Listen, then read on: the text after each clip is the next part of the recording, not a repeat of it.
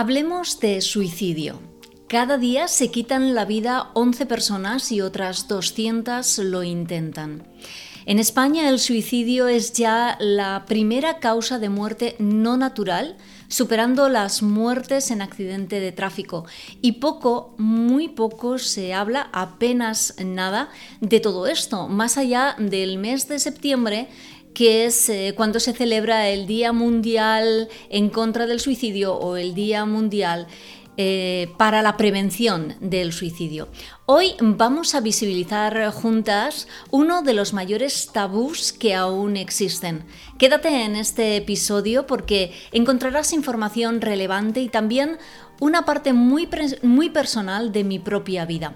Hola, mi nombre es Rosa Eva, soy terapeuta personal y de pareja y estoy encantada de darte la bienvenida una semana más a un nuevo episodio de Crea Relaciones Brillantes. En el episodio de hoy responderemos a varias preguntas y pondremos luz a un terrible drama que está a nuestro alrededor. ¿Qué, le lleva a una persona a pensar, desear y conseguir quitarse la vida? ¿Es verdad que quien lo avisa nunca lo hace y solo está llamando la atención? ¿Hay signos que nos muestren que alguien está eh, pensando en morir? ¿Qué actitudes deberíamos evitar y qué otras eh, pueden ayudarnos en este tema. Y por último, como siempre, consejos útiles si tienes cerca una persona con ideación suicida y también para ti que ahora mismo tienes en mente terminar con tu vida. Como te decía antes, el suicidio es ya la primera causa de muerte no natural entre la población general y la segunda entre jóvenes de 15 a 29 años. En 2002, 4.097 personas decidieron dejar de vivir, según los datos facilitados el 27 de junio de 2023 por el INE, el Instituto Nacional de Estadística de España. 4.097 personas muertas por suicidio al año, 11 personas muertas por suicidio al día. 345 de estas personas eran menores de 30 años. Y estas cifras no son cifras, o, no deberían serlo. Son 497 personas que no están, que faltan, y a las que se les echa muchísimo de menos en su casa, en su grupo de amigos, en el gimnasio, en sus trabajos. Son 4.097 personas que eran el padre, la madre, la hermana, el compañero de clase, de trabajo o como te digo, el compañero de gimnasio de alguien, el dueño del bar donde me comía el pincho de tortilla en el barrio de la Rondilla de Valladolid. También era él. Y ojo, algo que, que, no nos damos cuenta porque ni siquiera nos paramos a pensarlo, es que es más fácil que tu amigo, tu hermana, tu padre o tú mismo decidas suicidarte, es más fácil, el doble de fácil, eso, que el hecho de que todas estas personas o que una de estas personas tenga un accidente de tráfico. Es fuerte. Mientras dura este podcast, mientras dura este vídeo, si me estás viendo desde YouTube, cientos de personas estarán pensando en terminar con, con su vida. El objetivo es que una sola, al menos una sola, llegue a escucharlo y elija tomar otro camino, elija quedarse. Y es que aquí, en España, aunque me atrevería a decir que en la mayoría de la mayor parte del, del planeta, del mundo, no se habla del suicidio, ni tampoco se habla de la muerte. Es un tema incómodo que que te callas para no sentir o para no crear sentimientos incómodos en los demás que además añadirían más culpa a todo lo que ya tienes encima. O es un tema incómodo que quiero que los demás no me cuenten. No quiero que me digas que te sientes sola, porque entonces tendré que gestionar todo lo que me escuece el escucharte. No me digas, hija mía, no, que no puedes más, que estás harta, que no merece la pena. Porque entonces tendré que gestionar todas las emociones que me están salpicando, todos los botones emocionales que me estás tocando, toda la culpa que me está explotando por dentro. Así que mejor me callo mamá, me callo amiga, me callo pareja, me callo compañera de trabajo. Aunque lo único que tenga en la cabeza es que quiero terminar con todo esto y quiero hacerlo hoy. O mejor, te callas, hija mía, te callas, amiga mía, te callas, novia, compañera, porque así, pues podré mirar para otra parte y así podré seguir con mi vida, aunque tú quieras hoy terminar con, la tuya. Sé que, sí que este episodio, sé que este vídeo puede parecer un vídeo demasiado incómodo, demasiado duro, demasiado directo, pero creo que tenemos que hablar así de determinados temas y creo que es, es la manera también de, de, ponernos frente a ellos. Entonces, ¿qué le lleva a una, a una persona a pensar, desear y conseguir quitarse la vida? Pueden ser millones de cosas, como millones de personas pisan este planeta, pero hay algo que es muy importante que tengamos todos claro. Todos queremos vivir, pero todos queremos vivir bien. Si no quieres vivir es porque estás sufriendo y sufriendo mucho. El suicidio no es una enfermedad mental. No tienen que, diagnosticarte como enfermo o enferma mental para acabar en estas estadísticas. Tristemente, cualquier persona puede tener ideación suicida en algún momento de su vida y, y es vital que desbanquemos juntas, juntos, algunos mitos, lo cual me lleva directamente a la segunda de las preguntas que te dejaba al principio. ¿Es verdad que quien lo avisa nunca lo hace y solo está llamando la atención? Quiero que me escuches. Escúchame, mírame, mírame, mírame a los ojos. Si alguien dice, si alguien dice que quiere quitarse la vida, no es una llamada de atención, es una llamada de socorro. Te lo repito, porque es muy importante. Si alguien te dice que quiere quitarse la vida, que está, que está pensando que no merece la pena más seguir aquí, no está llamando tu atención, está pidiéndote ayuda. La persona que está sufriendo, que está sufriendo un dolor físico o emocional, para él o para ella, si este dolor es insoportable, y verbaliza una ideación suicida, una frase del tipo, no quiero vivir, quiero morirme, ojalá mañana no despertase, quiero terminar con esto para, para siempre, ya no puedo más, no veo ninguna salida y además no merece la pena buscarla, no está llamando la atención, te está pidiendo ayuda. Y esto me lleva a otro punto que para mí es también muy importante porque también es un mito. Quien se suicida es un cobarde o quien se suicida es un egoísta. No, querida, no querido. Quien se suicida es simplemente alguien que quiere dejar de sufrir y que no ve una salida a lo que está sintiendo ahora mismo, que no la encuentra.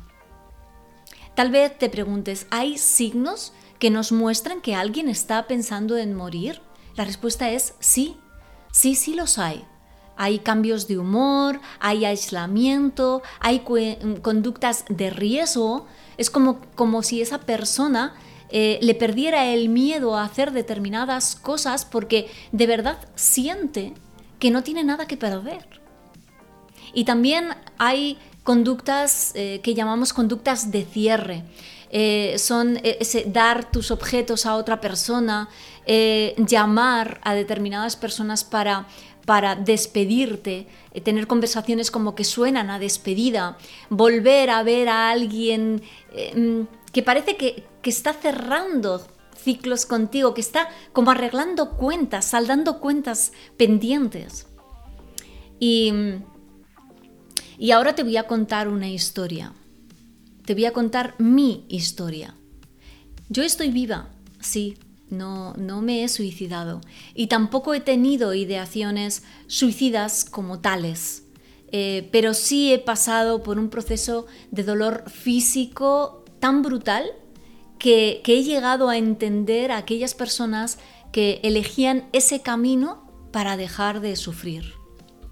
Sí, he pensado muchas, muchas, muchas, muchas veces en la suerte que tengo de ser terapeuta, de tener herramientas, de saber manejarlas, de saber gestionar y equilibrar mis emociones, mis sentimientos e incluso el dolor extremo.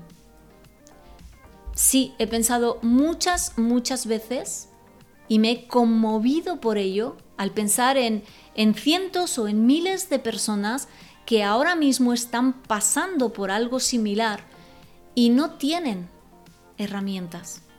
No tienen ni siquiera algo a lo que agarrarse. No saben lo que hacer en absoluto.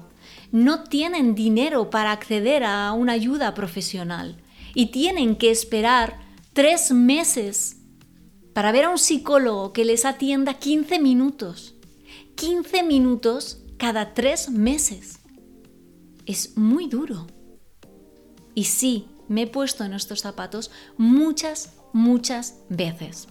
El 26 de agosto de 2020 di positivo en COVID y desde entonces, pues pruebas, pruebas, pruebas y más pruebas que no explicaban los más de 20 síntomas que de manera crónica he ido padeciendo.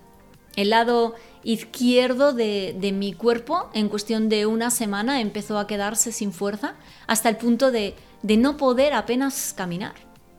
Levantarme de la cama fue durante más de un año una misión sobrehumana, sobrehumana.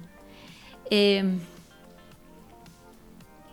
era, mm, por ponerte un ejemplo, eh, estirar durante muchos días, estirar el edredón nórdico de mi cama para hacer la cama, era algo que suponía tal esfuerzo para mí que acto seguido tenía que volverme a meter en la cama durante todo el día para poder recuperarme de ello, para poder recuperar el aliento. Y en la ducha, en la ducha, si tenía fuerza para eh, sostenerme y jabonarme el cuerpo o lavarme la cabeza, mi hijo o mi pareja tenían que ayudarme a secarme el pelo, a vestirme, a secarme el cuerpo, porque cinco minutos con las manos arriba, con los brazos en mi cabeza, equivalían a, algo parecido como correr tres maratones olímpicas seguidas. Esto, mira, estos son parte, parte, una parte de todos los informes médicos, de todas las pruebas que me han hecho. Medicina interna para un intestino que sigue funcionando, eh, bueno, pues ahí, ¿no? Todavía no le tengo a pleno rendimiento. Neurología para los dolores terribles de cabeza. No te lo puedo describir con palabras, la sensación, porque literalmente había días que, que podía entender la gente que se arrancaba la cabeza. Lo podía entender. Neumología para mis pulmones, porque mis pulmones no soportaban una espirometría sin asfixiarme por completo, no, no podía caminar sin ahogarme, sin toser hasta el extremo, eh, capacidad torácica cero. Fisioterapia para recuperar la funcionalidad, ya no digo la movilidad, porque hay parte de la movilidad que sé que no voy a poder recuperar, pero para recuperar la funcionalidad de mi lado izquierdo, fisioterapia durante dos años. Eh, informes de la endocrina para controlar un tiroides descontrolado, eh, el otorrino para ese pitido horrible en el lado izquierdo, en el oído izquierdo, que no paraba ni de noche ni de día, interminables noches sin, sin dormir, más allá de dos o tres horas, que no eran seguidas, que eran intermitentes, y, esto ha durado prácticamente tres años. Una lista de 20 cosas que, bueno, que podrían dar para 10 capítulos, 10 vídeos más. Pero, pero estas, estas cosas, bueno, pues son parte de, de, lo que eh, no solamente yo, sino mucha gente ha vivido a lo largo de todos estos años. Mira, esta esta es una caja, una de las cajas, con la medicación que, tenía que tomar. Una caja que llena de, cosas que me daban y que no me servían absolutamente para nada. Una caja que decidí eh, no tener a mi alcance y repito, yo no he pensado en ningún momento, ni he deseado en ningún momento suicidarme, terminar con mi vida, pero entiendo muy bien la mecánica del cerebro, entiendo muy bien cómo funciona. Y entiendo muy bien lo que puede ocurrir si pones tu cuerpo y tu cerebro al límite de sus fuerzas, con dolores totalmente insoportables. Así que era tan fácil abrir esa caja era tan fácil abrir cajita por cajita, sacar todas esas pastillas del blister, dejarlas en la mesa, llenar mi puño y tomarme todas esas pastillas con dos vasos de agua. Era tan fácil, tan fácil, como te decía antes, muchísimo más fácil, pero muchísimo más fácil que tener un accidente de tráfico. Y las personas que llenan su mano con, pastillas y preparan un par de vasos de agua, no quieren morir. Lo que quieren es que pare el dolor. Lo que quieren es dejar de sufrir. No son cobardes, solo quieren descansar. Solo quieren dejar de sufrir. Solo quieren que acabe todo lo que tienen por dentro. Porque cuando lo estás pasando realmente mal y a tu alrededor la vida sigue y hay actitudes por parte de los demás que, suman, también hay muchas actitudes que restan y restan mucho. Y quiero hablar de esto ahora. ¿Qué actitudes deberíamos evitar y qué otras pueden ayudar? ¿Cómo podemos ayudar a una persona que está sufriendo y que, y que tiene en su cabeza este tipo de pensamientos? Primero, escuchando, escuchando para escuchar, escuchando incluso los silencios, porque los silencios aquí, en esta circunstancia, gritan muchísimo, dan muchísima información.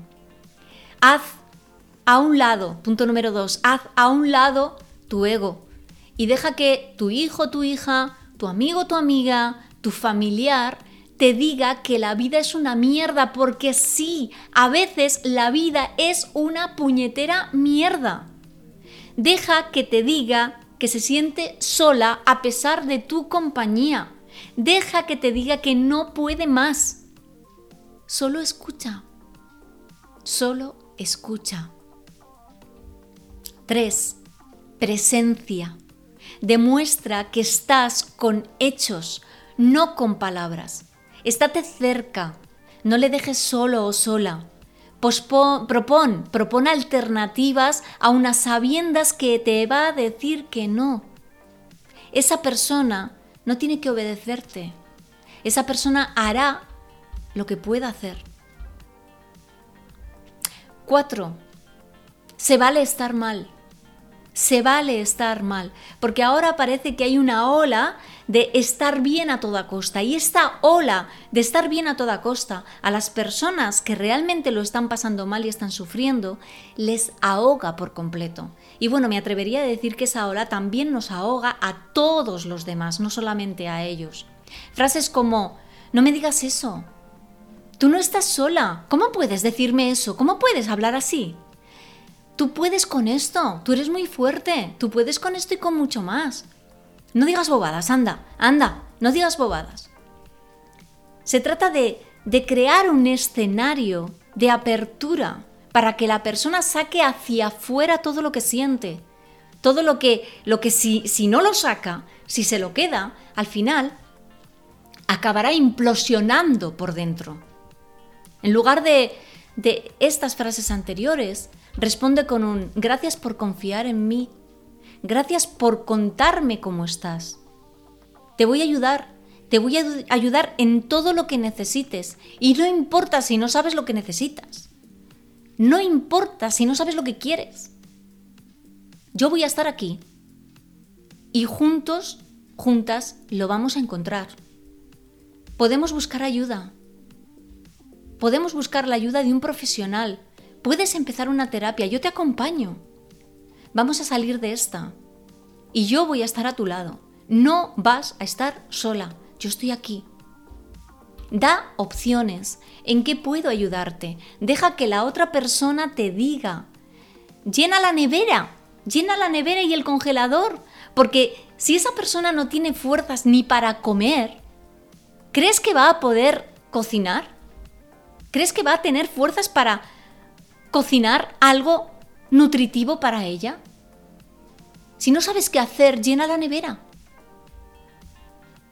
Y si, y si tú eres esa persona que tienes pensamientos suicidas, que lo estás pensando, que estás deseando que todo pare, que todo explote, que ya no puedes más,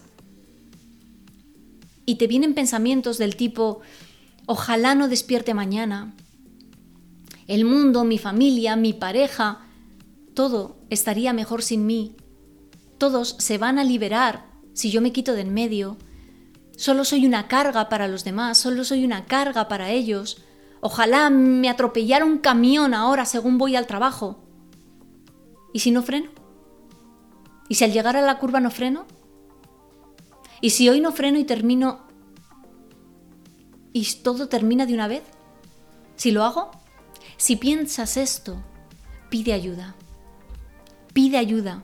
Por favor, pide ayuda, cuéntaselo a alguien, cuéntaselo a alguien. Llama al teléfono de, en contra del suicidio, llama al teléfono de la esperanza. Eh, te voy a dejar en la descripción estos teléfonos que funcionan, que te atienden 24/7. Escríbeme, escríbeme a mí. Escríbeme en cualquiera de mis redes sociales, me vas a encontrar siempre como Rosa Eva contigo. Mm, escríbeme, te voy a dejar mi dirección de email. Escríbeme, hola arroba rosaevacontigo.com, escríbeme, cuéntame lo que te pasa, cuéntaselo a alguien. Hay una puerta. Ahora quizá no la puedes ver, posiblemente te parezca imposible verla, pero ahí está. Y la vamos a abrir. Y sí, vas a salir de esta mierda. Sí, vas a estar bien. Sí, vas a conseguirlo. Sí, vas a salir de ahí. Sí o sí, no es negociable. Sí, pide ayuda. Pide ayuda. Si a tu lado hay alguien que te ha dicho que está pensando en suicidarse, no te aburras de estar. No te canses de sus silencios. No te enfades porque no coja el teléfono o no responda a tus mensajes. Haz arroz con leche. Haz natillas. Haz arroz con leche y vete a su casa con dos cucharas soperas. Compra helado y vete a casa. Vete allí a estar. A estar, simplemente a estar. Apoya, sostiene, escucha. No le regales un puñetero bolso estas navidades. No necesita un puñetero bolso el día de Reyes. No dejes tu conciencia tranquila regalándole un bolso porque algo tienes que regalarle a tu hija, a tu amiga o a tu hermana regálale una terapia, que es lo que realmente necesita. No necesita un puñetero bolso. No ahogues tu culpabilidad ahí. No cubras el expediente de los regalos de Navidad cuando llegue Navidad. No esperes a Navidad para hacerle su regalo de Reyes. Hazlo ahora. Vete con ella, vete con él a terapia. Y corre tú con los gastos. No le regales nada material, regálale lo que le puede ayudar realmente. Y, luego, abre, abre tu círculo de acción y de visibilidad. ¿Cómo? Difunde este mensaje, habla de ello, habla con tus amigos, habla con tus familiares, habla del suicidio, habla de la muerte. Habla, comparte este vídeo desde YouTube, comparte este podcast desde tu plataforma favorita, visibiliza hablando para que luego puedas escuchar a las personas que tal vez te sorprendas cuando te digan que en algún momento lo han pensado. Date el permiso de hacerlo. Y, y bueno, a ti que lo estás pensando, te dejo en la descripción toda la información para poder ayudarte. El suicidio no es culpa de nadie, pero el suicidio sí que es responsabilidad de todos. Escuché esta frase hace a principio del mes de septiembre, no recuerdo dónde, eh, si tú lo recuerdas por favor déjamelo en comentarios, y me pareció una frase, wow, súper certera. El suicidio no es culpa de nadie, pero el suicidio sí es responsabilidad de todos. Date el permiso de pedir ayuda y, y bueno, si necesitas, si necesitas que yo esté a tu lado, ponte en contacto conmigo. Espero que, este episodio duro e incómodo te haya ayudado, pueda ayudarte en un futuro, te acompañe y sea para ti un faro en medio de, de tu tormenta.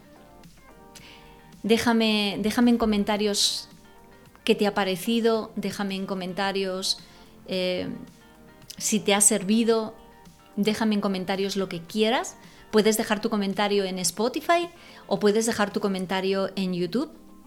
Y, seguimos juntas, seguimos juntos.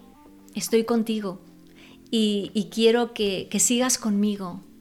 Quiero que sigas con nosotros y que el próximo episodio también lo escuches. Nos vemos, nos escuchamos en el próximo episodio de Crea Relaciones Brillantes.